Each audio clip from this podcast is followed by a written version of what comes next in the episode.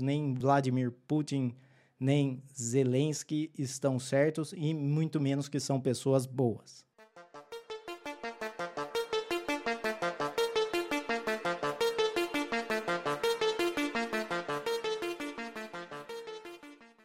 Bem-vindo, terapeuta da conspiração, a esse episódio extra do Terapia da Conspiração Podcast. E talvez, se der certo, né, eu tô gravando isso aqui em vídeo também, será o primeiro episódio.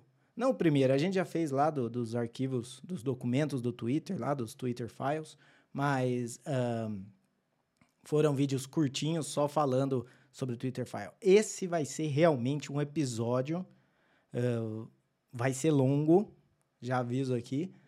Uh, e cabe ao Davi, na hora da edição, decidir se ele quer fazer isso em uma parte, em várias partes, mas eu vou gravando aqui. E o tema do que a gente vai falar hoje aqui é da entrevista que fez o Tucker Carlson. Uh, Tucker Carlson é um jornalista americano. É, ele trabalhava na Fox, ele era o líder de audiência enquanto ele trabalhava na Fox, até que ele foi demitido da Fox. Aí ele criou a própria plataforma dele é, e também com vídeos no Twitter. E ficou muito maior do que ele era na Fox. Então, se ele já era grande na Fox, ele está muito maior agora. Uh, e ele foi para a Rússia entrevistar o Vladimir Putin, o presidente da Rússia. Eu não sei muito bem o que eu faço com as minhas notas aqui, porque normalmente com áudio eu não preciso me preocupar onde elas estão. Com vídeo eu já não sei muito bem o que eu faço com elas.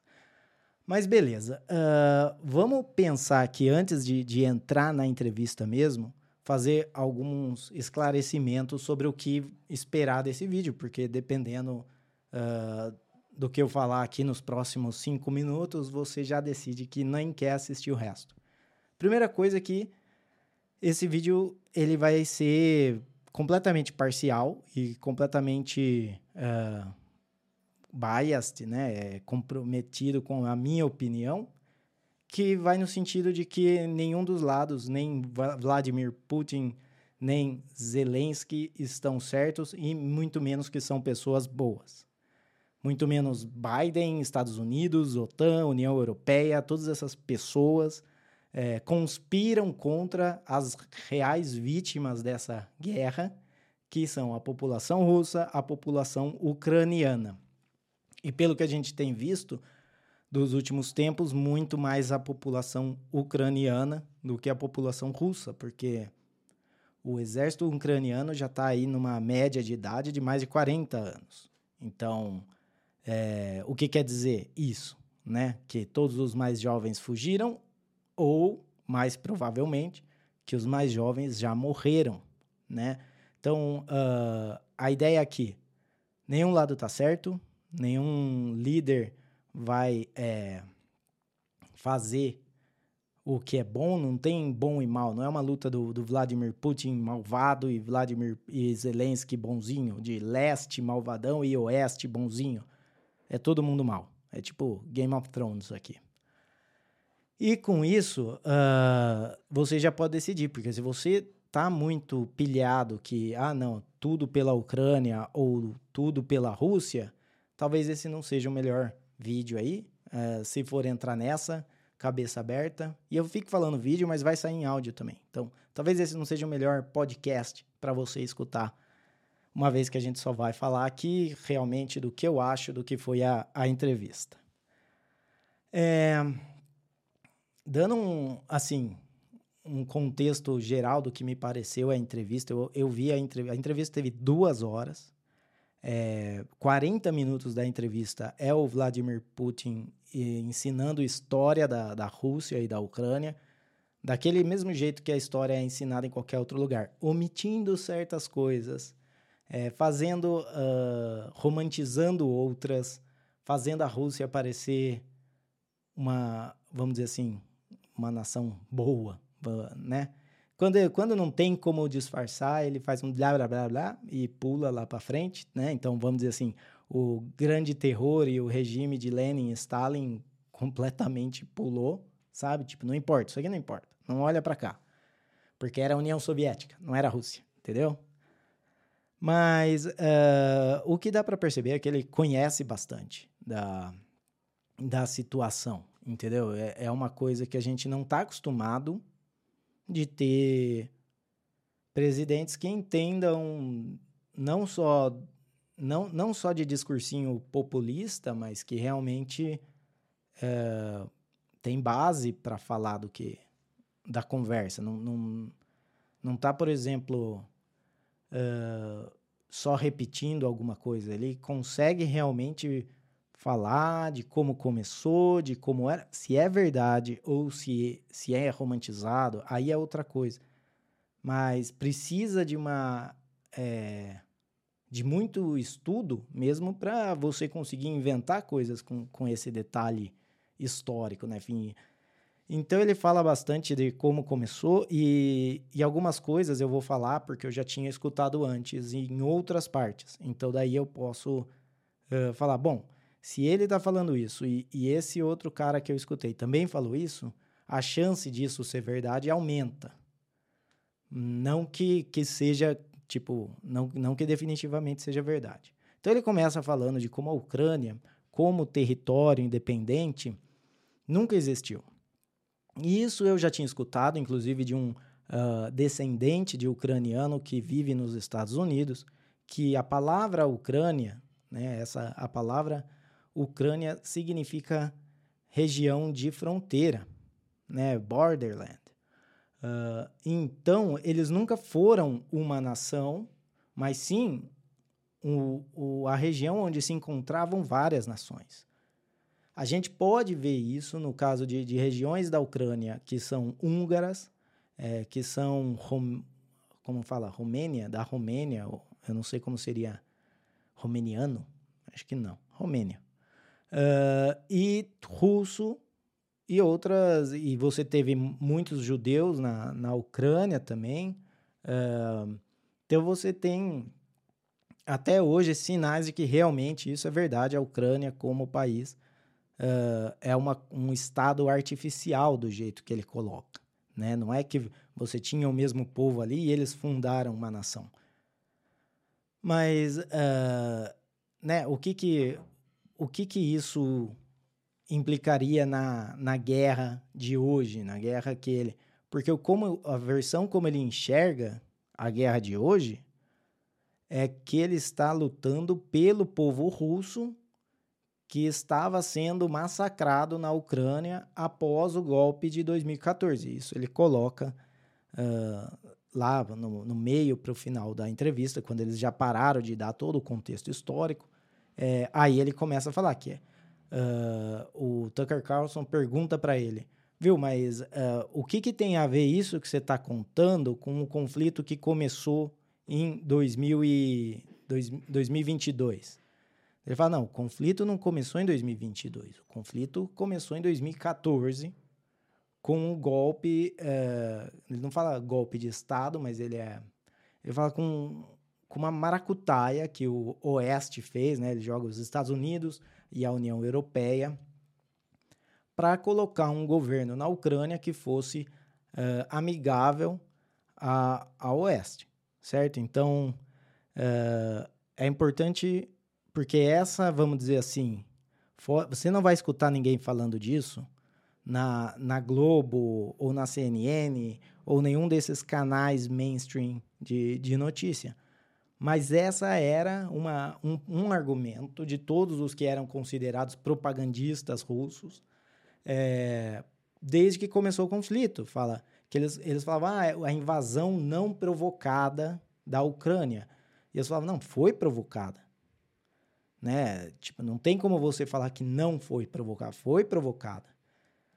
É, porque eles estão, né, desde, na verdade, desde muito antes, já tentando trazer a Ucrânia. Isso não é, isso não é nenhuma teoria de conspiração, porque isso você tem entrevistas, inclusive durante épocas de, de Olimpíada, onde eles falavam, não, tem que deixar a Rússia se focar na, na Olimpíadas, e enquanto isso, a gente traz a Ucrânia para o lado da União Europeia, para o lado do, do Oeste.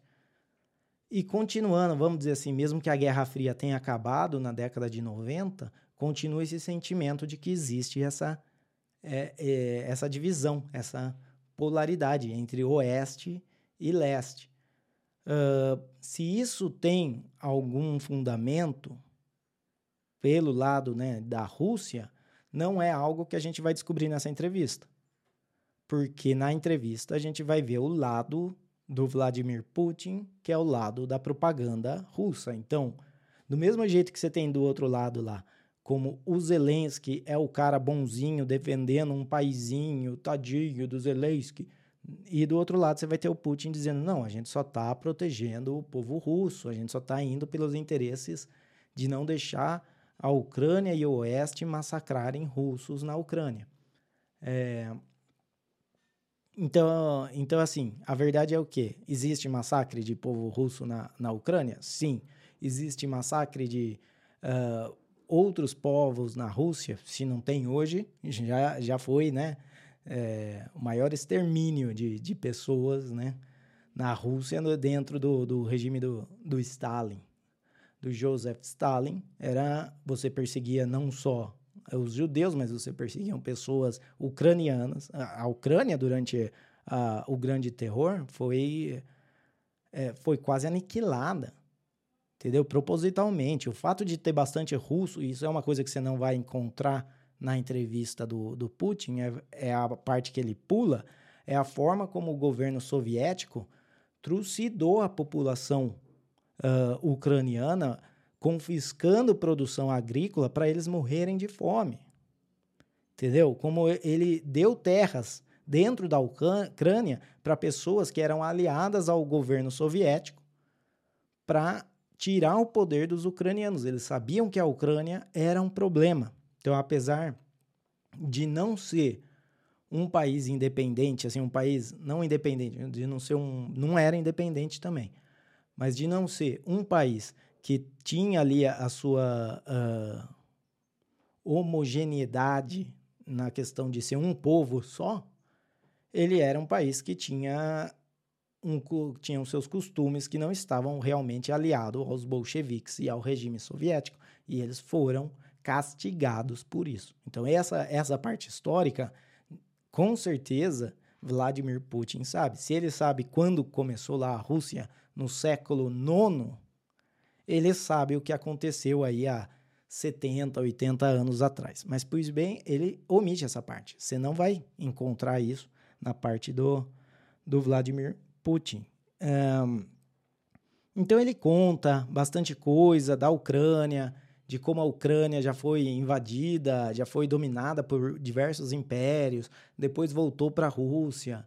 É, ele, ele fala de quando ele viajou para a Ucrânia e ele tinha partes da Ucrânia que estava escrito que já existia o idioma da, próprio da Ucrânia, que eles colocaram, disse que também é, artificialmente, e, e dentro da Ucrânia ele tentou é, eles tentaram fazer esse idioma pegar, mas já na, na, parte, por exemplo, que era povo húngaro, era os, as placas de trânsito estavam em húngaro, os nomes das cidades, né, em húngaro e em russo, não estavam em ucraniano. Por quê? Porque o povo que morava lá não falava ucraniano, eles não se identificavam como um povo ucraniano, eles eram um povo húngaro e eles usavam o russo porque era região, tipo assim, historicamente era uma região pertencente à Rússia. E é aquela coisa, é que nem você pensar assim, o Brasil é, é homogêneo até certo ponto, porque você pode focar o quanto você quiser e você vai ver diferença pra caramba, entendeu? Você vai ver é, diferença do sul com o norte, do interior com o litoral, você vê a, a diferença. O problema é que o Brasil nunca teve, nunca foi separado, certo? Mas quando você vê, por exemplo, no resto da América Latina, é muito evidente que um, um uruguaio que vive ali na fronteira com o Brasil, apesar de falar espanhol, mesmo o espanhol dele é muito mais parecido com o português do que o espanhol que eu vejo aqui na Colômbia. Né? Eu já trabalhei com, com uruguaio e e eu já estava morando aqui na Colômbia, então às vezes ele não me entendia porque eu usava a forma de falar da Colômbia, as palavras, mas ele entendia as palavras é, que eu, em português. Sabe? Tipo, é bizarro isso, mas. E, e daí imagina que daí, porque em um momento tudo foi Império Espanhol, uh, resolve que vai voltar a ser Império Espanhol, quando para talvez para o Uruguai fazia muito mais sentido ele se juntar ali ao sul do Brasil e, do que com, com o resto desse Império Espanhol. Mas, enfim, é só uma, uma comparação aí para ver, tipo, que, que, não, que tinham vários povos ali, nunca foi uma nação, beleza, mas também não me parece que foi uma nação russa, do mesmo jeito que o, que o Vladimir uh, Putin coloca lá. É, e é interessante isso você ver, porque o que você consegue pegar muito dessa entrevista, mais do que uh, o que a Rússia está certa, é o que os Estados Unidos, OTAN e União Europeia estão errados. Certo? Porque, claramente, o cara vai falar que a Rússia está na razão. Ele não vai fazer uma entrevista no meio de uma guerra para falar, é, a Rússia não está errada, mas a gente assim mesmo vai continuar fazendo isso. Tipo, não, ele não vai fazer isso. Ele vai falar que eles estão certos, eles estão no direito e que o outro lado está errado. E na parte que do outro lado está errado, tudo que ele falou faz muito sentido. Né? A gente vou entrar em detalhes um pouco mais para frente. Mas então, daí da, uh, na parte histórica, você você vê o que você acha, né? Tipo, ninguém, ninguém consegue ter certeza o qual era o pensamento. E mesmo qual era o pensamento, não reflete o pensamento agora. Talvez tenha parte da Ucrânia, como foi mostrado em plebiscitos, que realmente quer fazer parte da Rússia. E talvez tenha parte da Ucrânia que não quer fazer parte da Rússia nem da Ucrânia. E talvez tenha parte da Ucrânia que quer ser parte da Ucrânia. O problema é que o poder centralizado em Kiev não quer soltar nenhuma parte. Ou não queria, e agora já, já viu que não vai ter jeito. Está querendo só tentar ver o jeito mais, uh, sei lá, menos humilhante de, de falar: olha, eu matei um monte de gente, eu causei um monte de morte, só para no final chegar lá e aceitar que a gente vai perder esses territórios. O que na entrevista mesmo o Putin fala, né? Já poderia ter assinado o acordo há 18 meses não fosse a interferência de Boris Johnson da, da Inglaterra e os Estados Unidos. Mas beleza, então essa é a parte que ele fala da, da, da história e ele vai, ele conta território, vem para um lado, vai para o outro, uh, impérios começam, impérios acabam. Olha lá, eu passo aqui minhas notas. Uh, mas a, mas daí ele chega na parte né, da, da, da União Soviética e da Ucrânia soviética e, e qual que era... Ele não entende muito bem por que, que eles não fizeram ah, durante a, a União Soviética a Ucrânia como parte da Rússia. Mas ele sabe também, porque isso, se eu sei o porquê que eles não fizeram a Ucrânia parte da Rússia, por que eles deram território como uma república soviética separado da Rússia, foi para comprar apoio de alguns políticos para conseguir manter o poder lá, uh, se eu não me engano, no final do, da, do regime do Stalin.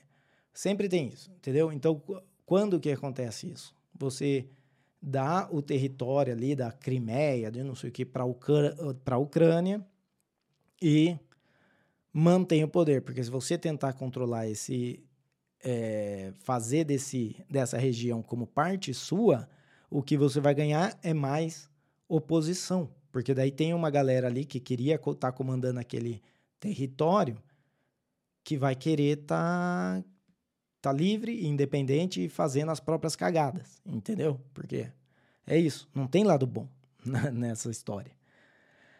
É, então, uh, ficou isso, e daí virou a Ucrânia, mas era tudo União Soviética, então não tinha muito problema, porque é, claramente lá no, no meados do, dos 50 lá, é, ninguém imaginava que a União Soviética ia fale, quer dizer, na verdade já tinham descrito isso em 1920, né? Ludwig van Mises já já tinha colocado por que, que o regime soviético não funcionaria no longo prazo, mas claramente ninguém escutou, nem e nem escuta até hoje, né?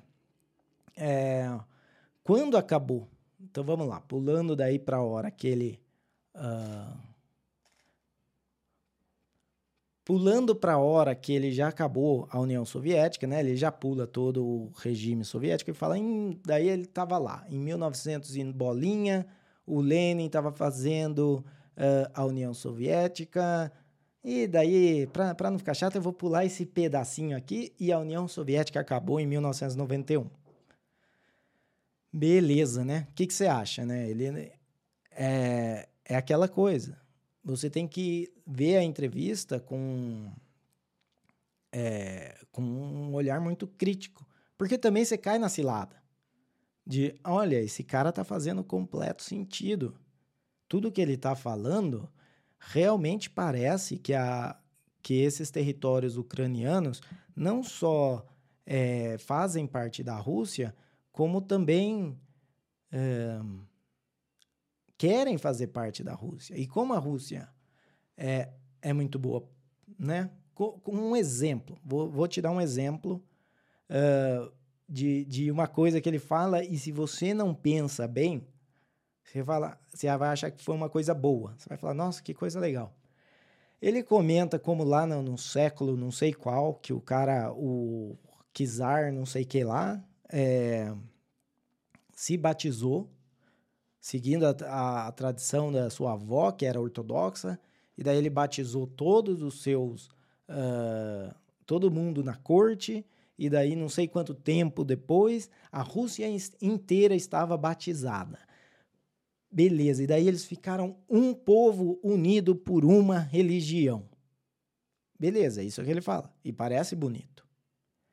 Pergunta: todo mundo se batizou voluntariamente?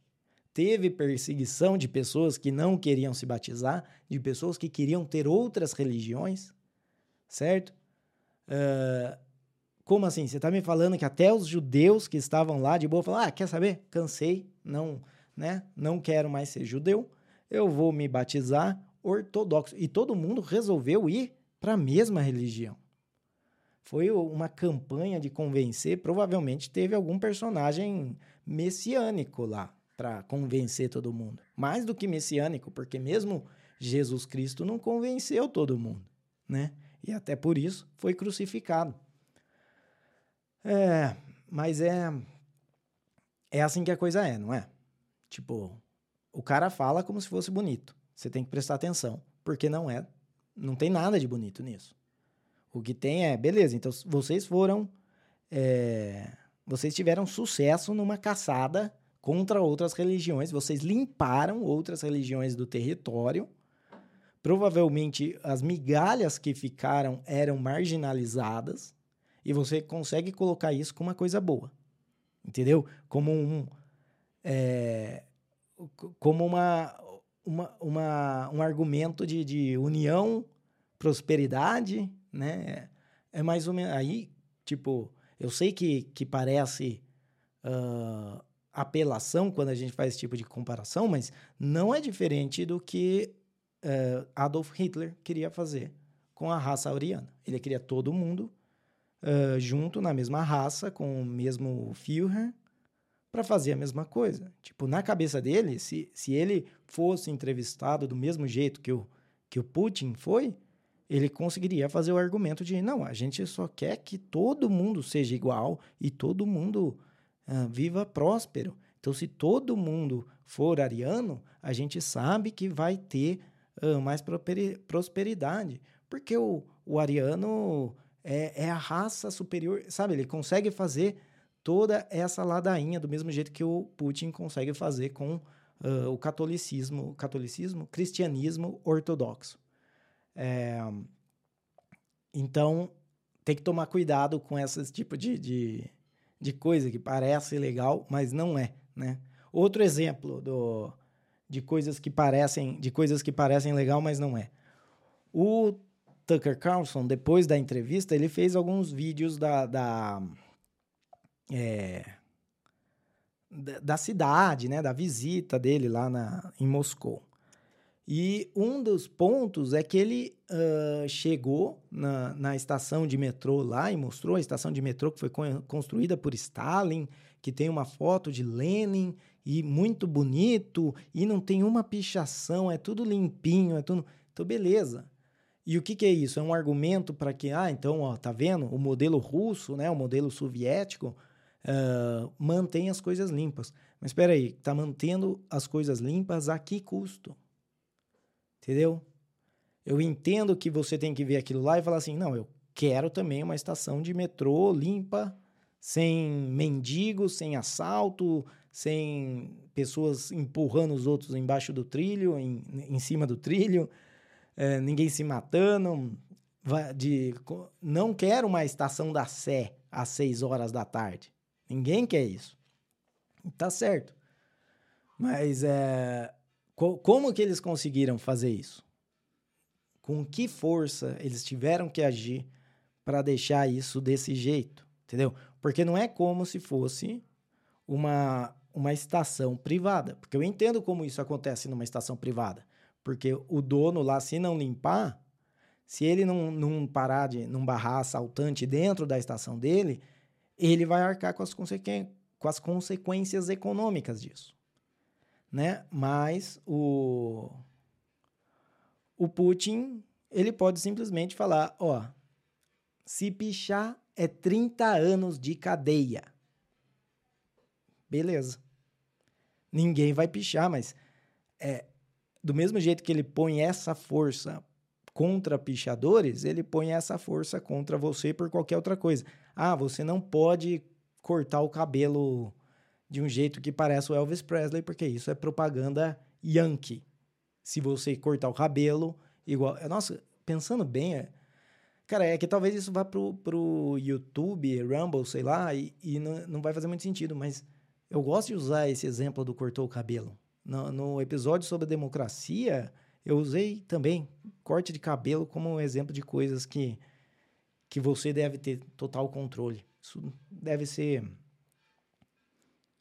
Sei lá, deve ter alguma coisa, hein? Porque eu, não, na verdade, não pensei nisso antes. Deixa eu tomar uma água.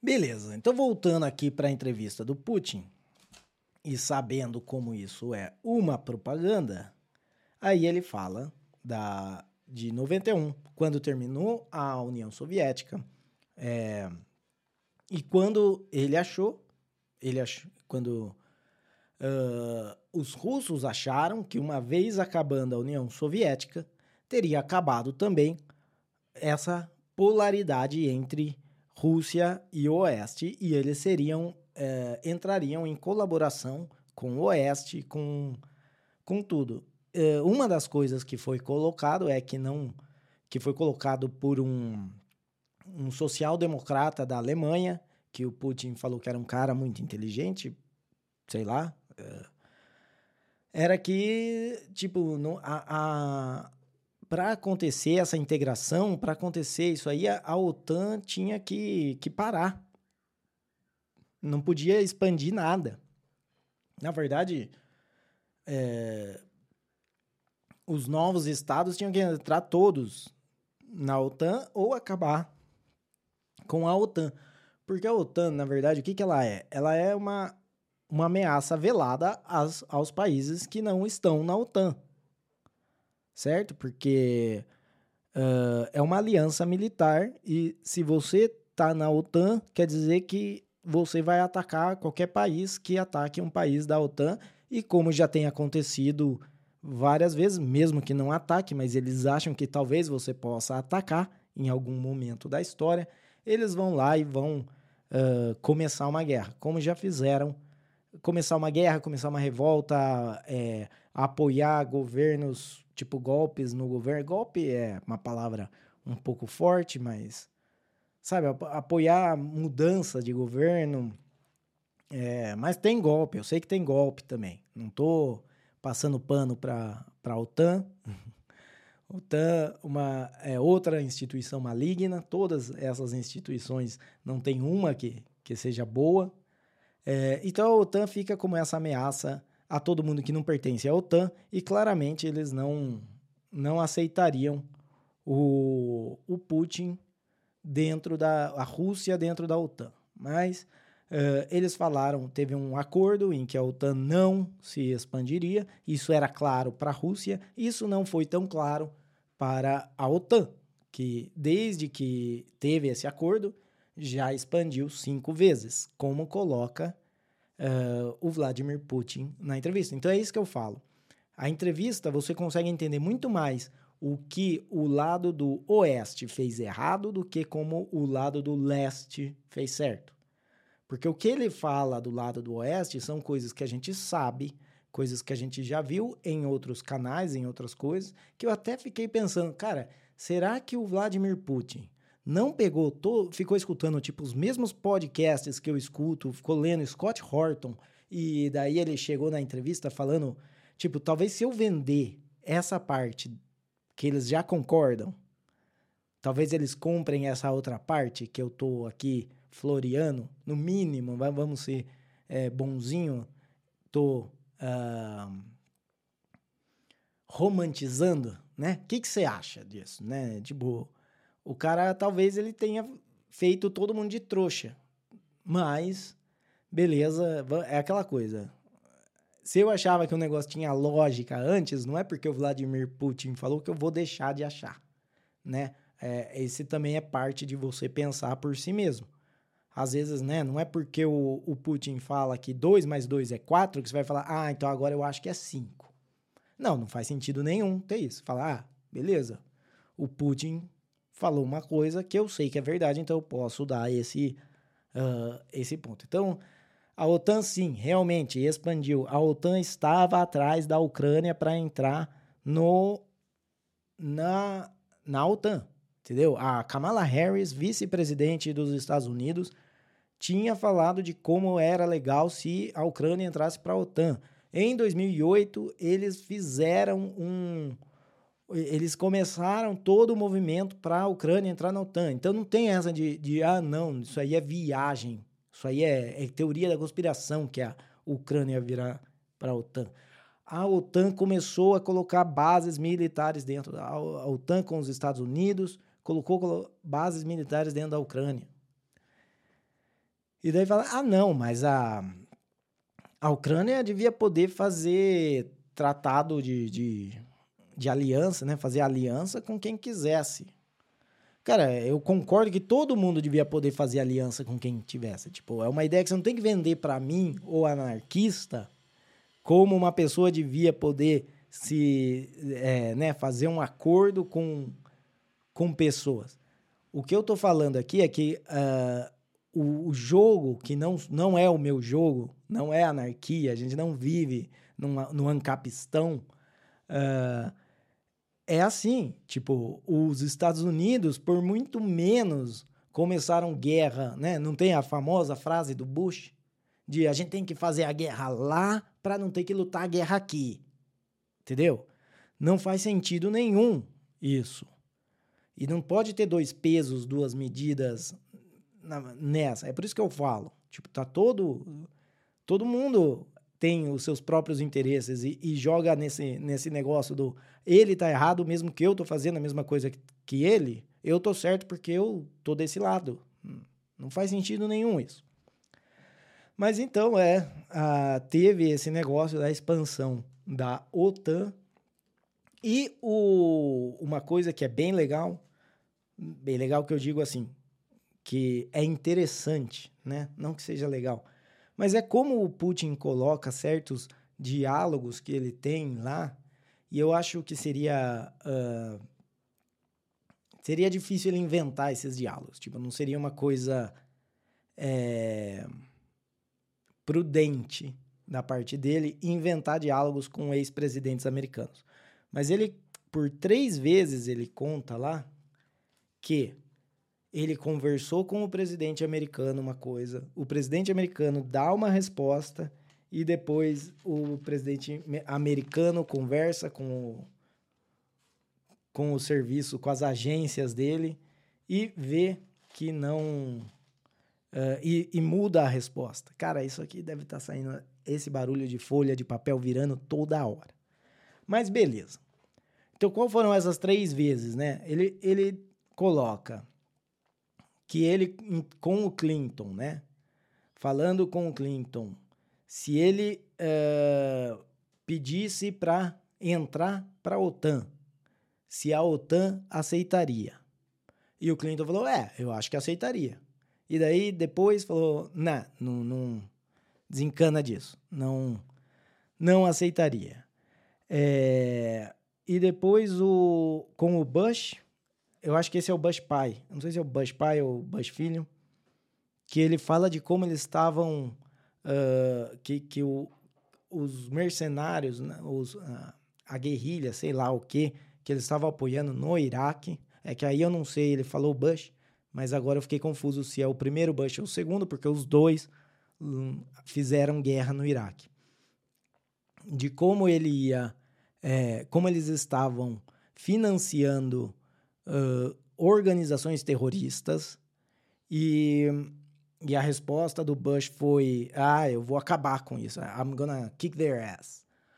Uh, mas que também não deu em nada. E depois, quando ele pediu um feedback nisso, as agências lá, o Deep State, falou: é, não, a gente está apoiando eles e a gente acha que é isso é a melhor coisa para fazer. Então ele conta uh, de como eles iriam fazer isso, também uh, de construir uma é, um, uma segurança né, de míssel em conjunto e Primeiro o, o, presidente fala: não, beleza, a gente vai construir junto então. E depois vira para ele e fala: não, a gente não vai construir.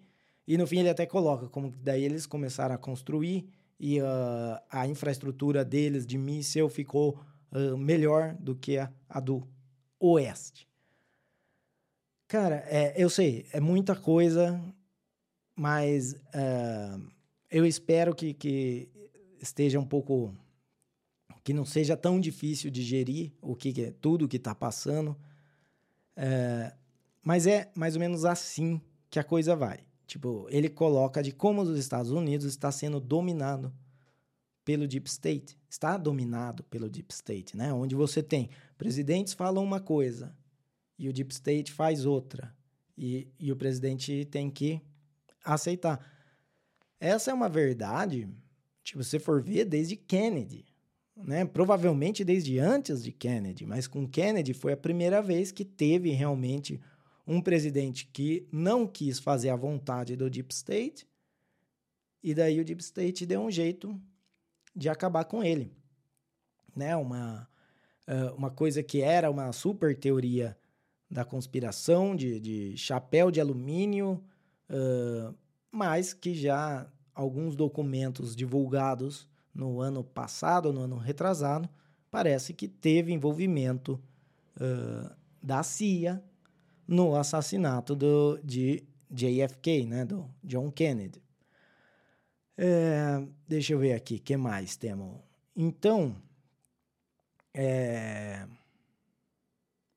então é isso. Tipo, da parte do, da entrevista, e eu vou falar isso de novo, é que é muito mais claro o que o, os Estados Unidos fez errado do que o que a Rússia está certo. Porque, minhas palavras aqui, eu acho muito difícil a Rússia estar tá certa. Entendeu? Tipo, eu consigo ver claramente como os dois lados estão errados, como a população, no final, é, é a vítima de todo esse conflito, de como é a megalomania de um líder russo e a megalomania de vários líderes do Oeste, né, da Ucrânia, da, da União Europeia, dos Estados Unidos uh, e da Inglaterra, contra toda essa população, seja a população ucraniana, russa, é um jogo de poder para eles, é um tabuleiro de war, entendeu? Para eles é isso, é um tabuleiro de war, eles vão mexendo as pecinhas aí e daí a galerinha fica ainda tendo time no Twitter, né? Você vê lá, o carinha põe a bandeira da Rússia, o outro põe a bandeira da Ucrânia e eles começam a discutir no Twitter. Que coisa imbecil. tinha que estar tá todo mundo contra todos esses. Até o Trump consegue fazer sentido num cenário tão bizarro desse, quando ele dá o, o depoimento mais óbvio, tipo, eu, eu quero acabar a guerra. Eu acabo com a guerra em um dia.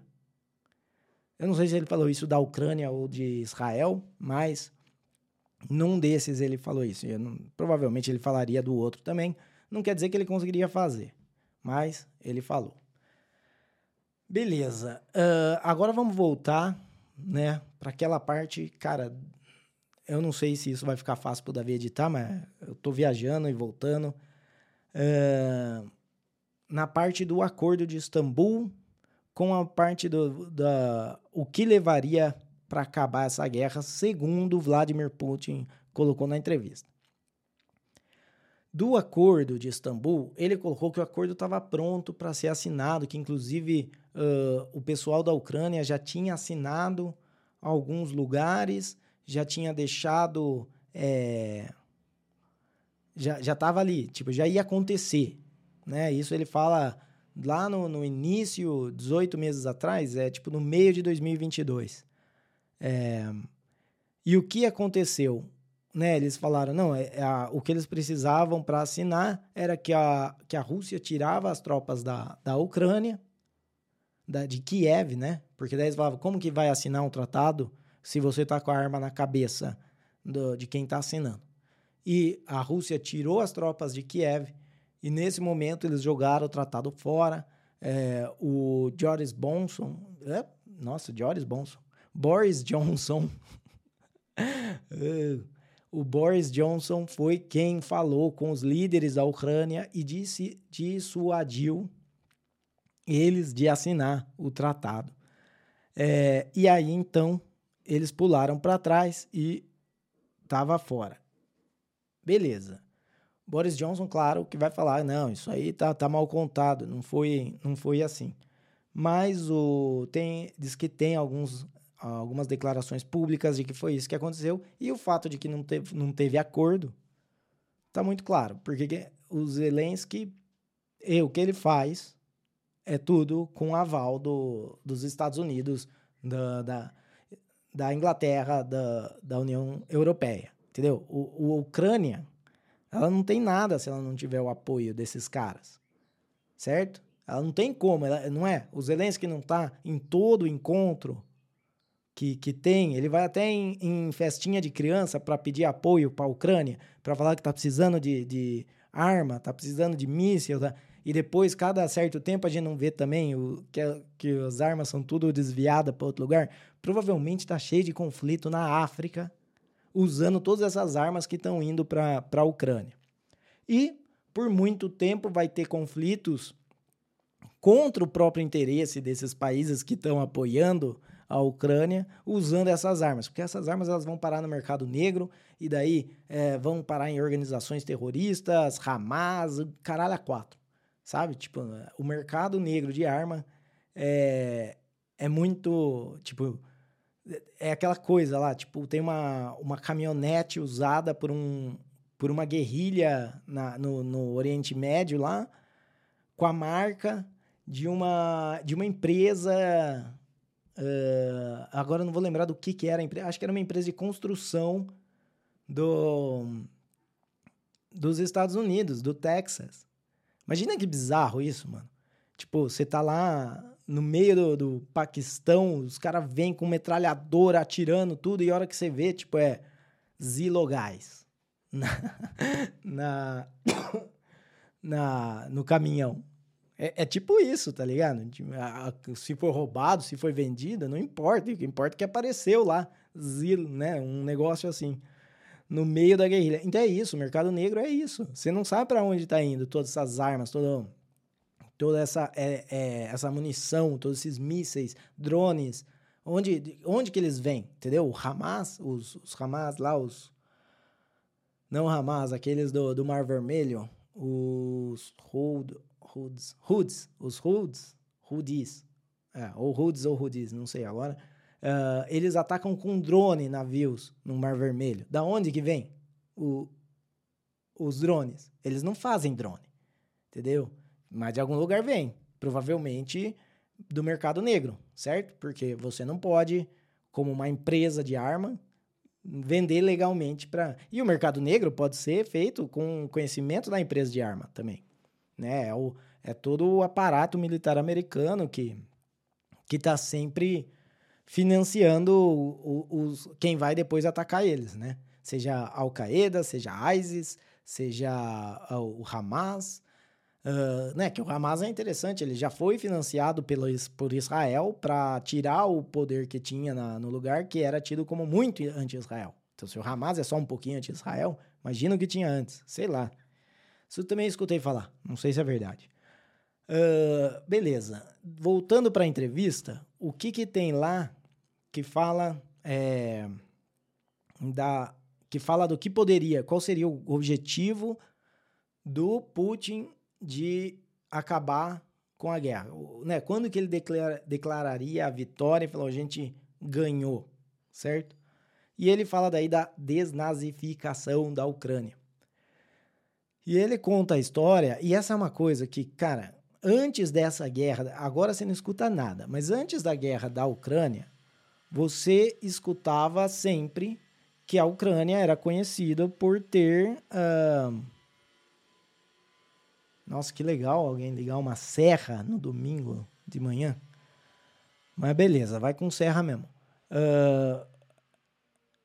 Era sempre. As notícias que vinham da Ucrânia eram que lá tinha um monte de corrupção um monte de, de neonazista, nazista, dos netos dos nazistas originais da, da Alemanha estavam tudo lá, porque os nazistas, as famílias dos nazistas fugiram para lá. E agora não, agora você não pode mais falar que tem nazista na Ucrânia. De repente, todo mundo lá virou um modelo de. Uh, de moral e bons costumes, sei lá. Mas é, é o que ele fala. E como ele comenta disso, é que hum, o, os ucranianos nacionalistas, os, eles pegaram, eles tinham muito ódio dos poloneses. E como a Alemanha nazista estava acabando com os poloneses, eles acabaram tendo alguma coisa em comum e achando que o nazismo podia uh, dar para eles. Eu não sei qual que era o, o motivo que eles odiavam polonês. Mas, claro, esses lugar de fronteira que está sempre em guerra, sendo dominado por um para o outro, vários impérios aí, não é de se espantar que tem. Aqui mesmo, aqui não, aí no Brasil, né? Um, não tem nada contra, não tem nenhuma. Tem umas guerras aí no passado, mas que ninguém sabe, ninguém lembra.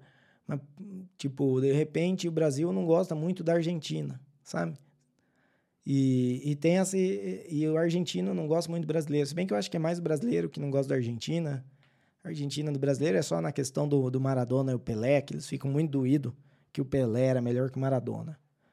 Uh, ou mesmo que o Maradona fosse melhor que o Pelé, uh, era meio uma competição desleal, já que o Maradona estava sempre loucaço de cocaína. E o Pelé, não sei se usava cocaína, mas também. É, que importa.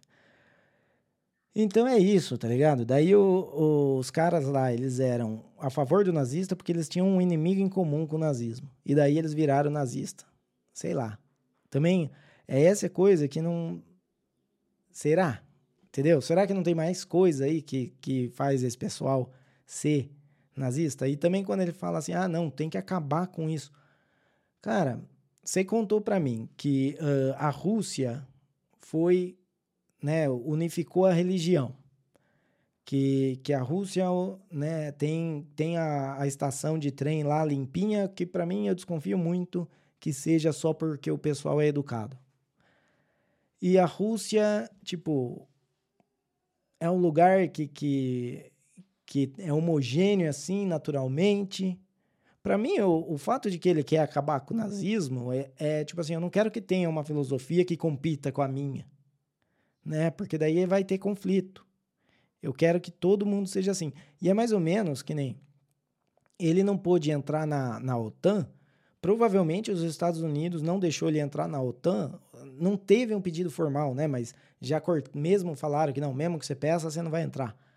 É, talvez seja a mesma coisa, né? Como a Rússia tem um pensamento de política forte e não baixar a cabeça para outros governos, os Estados Unidos falou não, porque daí eles vão entrar para a OTAN e eles vão dominar a gente, ou eles vão dominar os outros, e a gente quer que só a gente domine.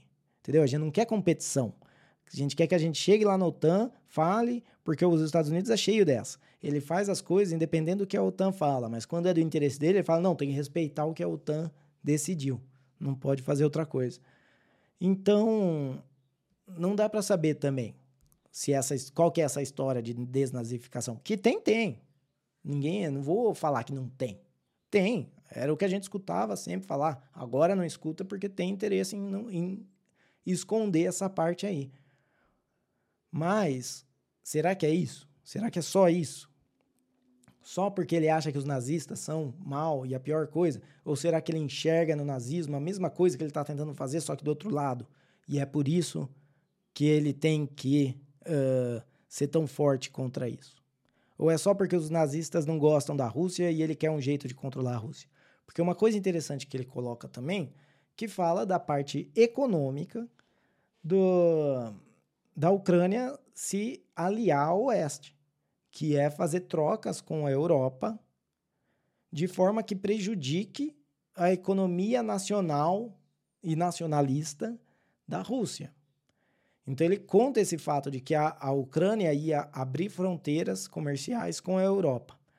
E a Rússia tinha fronteiras abertas comerciais com a Ucrânia. Então, se a Ucrânia abre para a Europa e a Ucrânia tem aberto com a Rússia, ia chegar na Rússia sem controle muitos produtos uh, europeus, o que causaria, né, o naturalmente causaria uma queda de preço nesses produtos dentro da Rússia, o que prejudicaria os produtores russos. Entende que quem vai, vai prejudicar ali? Não é o Zé.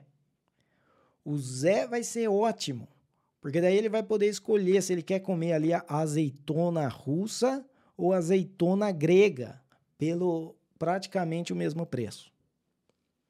Mas não. Temos que proteger a indústria nacional. Então ele fala disso como se ele fosse uma coisa assim de bom senso e completamente segura. Será que o fato da Ucrânia se, se aliar ao oeste e abrir fronteira para é, o oeste pesa mais para o Putin do que o fato de ter nazista ali dentro? Porque se tem nazista dentro da Ucrânia, o quê? Eles vão fazer um Hitler 2.0? Eles vão fazer o Holocausto 2.0? Eu acho difícil acreditar. Entendeu? É, eu acho que é mais é, é tipo um grupo ali e, e deixar, eles vão ficar isolados, falando as ideias dele, do mesmo jeito que tem vários grupos que ficam isolados e têm umas ideias tão uh, assustadoras quanto, quanto o nazismo, entendeu? De extermínio, seja de, de, supremacia branca, seja de supremacia, qualquer supremacia, de imigrante, uh, contra imigrante, tudo isso. Entendeu? É claro, se você chama tudo isso de nazismo, beleza. Então, né, é tudo nazismo. Mas é, se você separar, não, os caras que querem a supremacia da raça ariana é diferente dos caras que querem, que são contra qualquer tipo de imigrante em, em sei lá, Massachusetts. É diferente. Se você vê que é diferente, então, beleza. Mas os caras que, que são contra qualquer tipo de imigrante, você tem cinco lá em Boston se reunindo e falando besteira pela internet, por Zoom, que se foda. Né? O, o, que importa é, se um dia eles agredirem um imigrante, eles fizerem alguma coisa contra o imigrante, aí sim, eles têm que ser punidos, ser, ser expulsos da sociedade, né? O, uh, porque eles mostram que eles não têm respeito por convivência pacífica, né? Então, mas é isso. Eu acho que eu, o Putin ele esconde muito os reais motivos de que ele também faz igual os Estados Unidos, tudo baseado em interesses econômicos de lobbies e uh, oligarquias. No fim, eu acho que é isso. Todo, todo regime, mesmo o governo brasileiro, o governo colombiano, o governo paraguaio ele vai fazer o que é interessante para as pessoas que colocaram ele no poder. E entenda que quem colocaram ele, que quem colocou no poder não é a população. Então a população é, são as pessoas que ele tem que convencer a votar nele, para daí ele fazer a vontade dos oligarcas, dos uh, lobistas que colocaram ele lá. Então por que, que o, o Lula, por mais que seja contra o agronegócio, porque o agronegócio ficou em peso do lado do Bolsonaro, ele não vai acabar com o agronegócio, porque ele sabe que se ele tocar nessa ferida, o agronegócio tira ele de um jeito ou do outro, sabe? Ele sabe que o poder que ele tem não é maior do que desses caras. Ele tem agora é que não, eu preciso ganhar a força desses caras de novo e tirar o Bolsonaro da jogada, para eu ser o amigo desses caras e não o Bolsonaro. Entendeu? E daí você tem essa. É, é, essa noção de que eles estão, eles vêm dessa ideia. Ah, não, porque a gente tem que fazer sustentável. Mas quando você vai ver, os caras que estão ganhando com, essa, com toda essa patifaria são os mesmos caras que estavam ganhando com. Que, que ganham, né? Que ganham um monte com, com não ter concorrência na carne. Porque quando você faz uma coisa dessa, que você regula o mercado de, de criação de carne, o que acontece é que você tira os pequenos e mantém os grandes. Os grandes ficam maiores ainda. Você carteliza, monopoliza. E é isso que, que eles querem. Então, quando o Putin fala do, que ele liga para o povo russo dentro da Ucrânia, do mesmo jeito que quando o, o Zelensky fala que ele liga para as pessoas ali, para os ucranianos e para a liberdade, para a democracia, que raio de democracia ele se, ele se preocupa que não tem eleição nesse país desde que começou essa guerra. Ele não deixa a oposição falar, né? Uh, não tem nada a ver. Tipo, eles estão ali só lutando pelos interesses dos seus oligarcas. E, e do, do lado dos Zelensky, é, um dos participantes é muito claro que é todo o aparato militar americano, todo o complexo militar americano. Então, uh, no fim, é isso que, que acaba. Mas a, a entrevista, sim, foi muito interessante, principalmente para mostrar para muitas pessoas que, que só tinham escutado até hoje que o Putin era um, um maníaco que queria dominar tudo, que ele não é ele pode ser um maníaco. Ele, e ele pode querer dominar tudo. Mas ele não é diferente dos maníacos que querem dominar tudo, que estão do outro lado dessa guerra. Entendeu? Quando ele fala, ele consegue falar. Não, porque isso, porque eles, a história é assim, porque invadiu assim, e eles fizeram isso, e daí a gente falou, não, mas a gente é bonzinho, deixa a gente entrar, não sei Sabe? Tipo, ninguém compra essa ideia. Quer dizer, eu acho que muita gente compra essa ideia, mas eu não compro essa ideia. Eu acho que Uh, foi muito bom para informar, para mostrar um pouco do que, quais são os argumentos do Putin e, o mais importante de tudo, para dar aquela reforçada uh, em tudo que já se falava antes a respeito de como os Estados Unidos têm sim causado esse tipo de conflito. Né? Eles são ótimos em fazer isso. Eles causam um 11 de setembro a partir de políticas internacionais imbecis e daí eles vão falar como os terroristas são maus porque eles atacaram os Estados Unidos, porque eles não gostam da liberdade americana. Coisa mais imbecil. E daí, quando tem uma carta do Bin Laden, é, ou a entrevista do Bin Laden na CNN, e daí você vê, cara, eu acho que tem mais coisa além do que simplesmente não gostamos da sua liberdade. Aliás, o não gostamos da sua liberdade é a coisa mais mas imbecil. É tipo aquela menina que se acha nos filmes, assim. Você já viu? Tem uma menina que se acha. E daí ela sempre acha que as pessoas são, são grossas com ela ou são chatas com ela porque elas têm inveja dela. Entendeu? É, é esse tipo de arrogância de você achar todo mundo quer ser igual eu sou. E por mais que eu seja cuzão com todo mundo, quando alguém retruca e faz alguma coisa que eu não gosto, é inveja. Cara, então é, é isso aí. E vamos ver. A única coisa que a gente pode esperar é que esse conflito acabe logo. Porque não tem muito mais para onde ir. O que, que vai acontecer? Tipo, se, se o exército ucraniano já está na média 43 anos, a gente já está falando então que, que eles não têm mais população jovem. Entendeu? Quem que vai fazer as festas? O Arthur do Mamãe Falei que vai lá pegar essas viúvas novas? Não sei. Eu acho que muita gente vai. Mas beleza. É... Acho que é isso. Não tem muito mais. Ah, um, último detalhe aqui, da, claro, ele coloca lá do, uh, da explosão do gasoduto lá do Nord Stream. E, e claro, ele fala. Isso era tava na cara para todo mundo. Tipo, você tem que pensar quem que tem interesse em fazer e quem tem capacidade de fazer. Porque com certeza a Ucrânia tinha muito interesse em explodir esse gasoduto mas eles não tinham a capacidade. Mas os Estados Unidos, com o seu complexo militar, ele tinha interesse e tinha capacidade. E foi feito. Mas beleza, é isso aí. Espero que vocês tenham gostado. Lembrando, vocês podem mandar e-mail pra gente falando o que vocês acharam desse, uh, desse episódio extra. Espero que tenha ficado legal. Espero que não tenha ficado muito monótono, apesar de uma hora falando aqui sem parar. Espero que não tenha aparecido uma palestra também. É... E se quiser, manda um e-mail para a gente em contato arroba terapia da conspiração.com ou também no Twitter, arroba podcasttdc.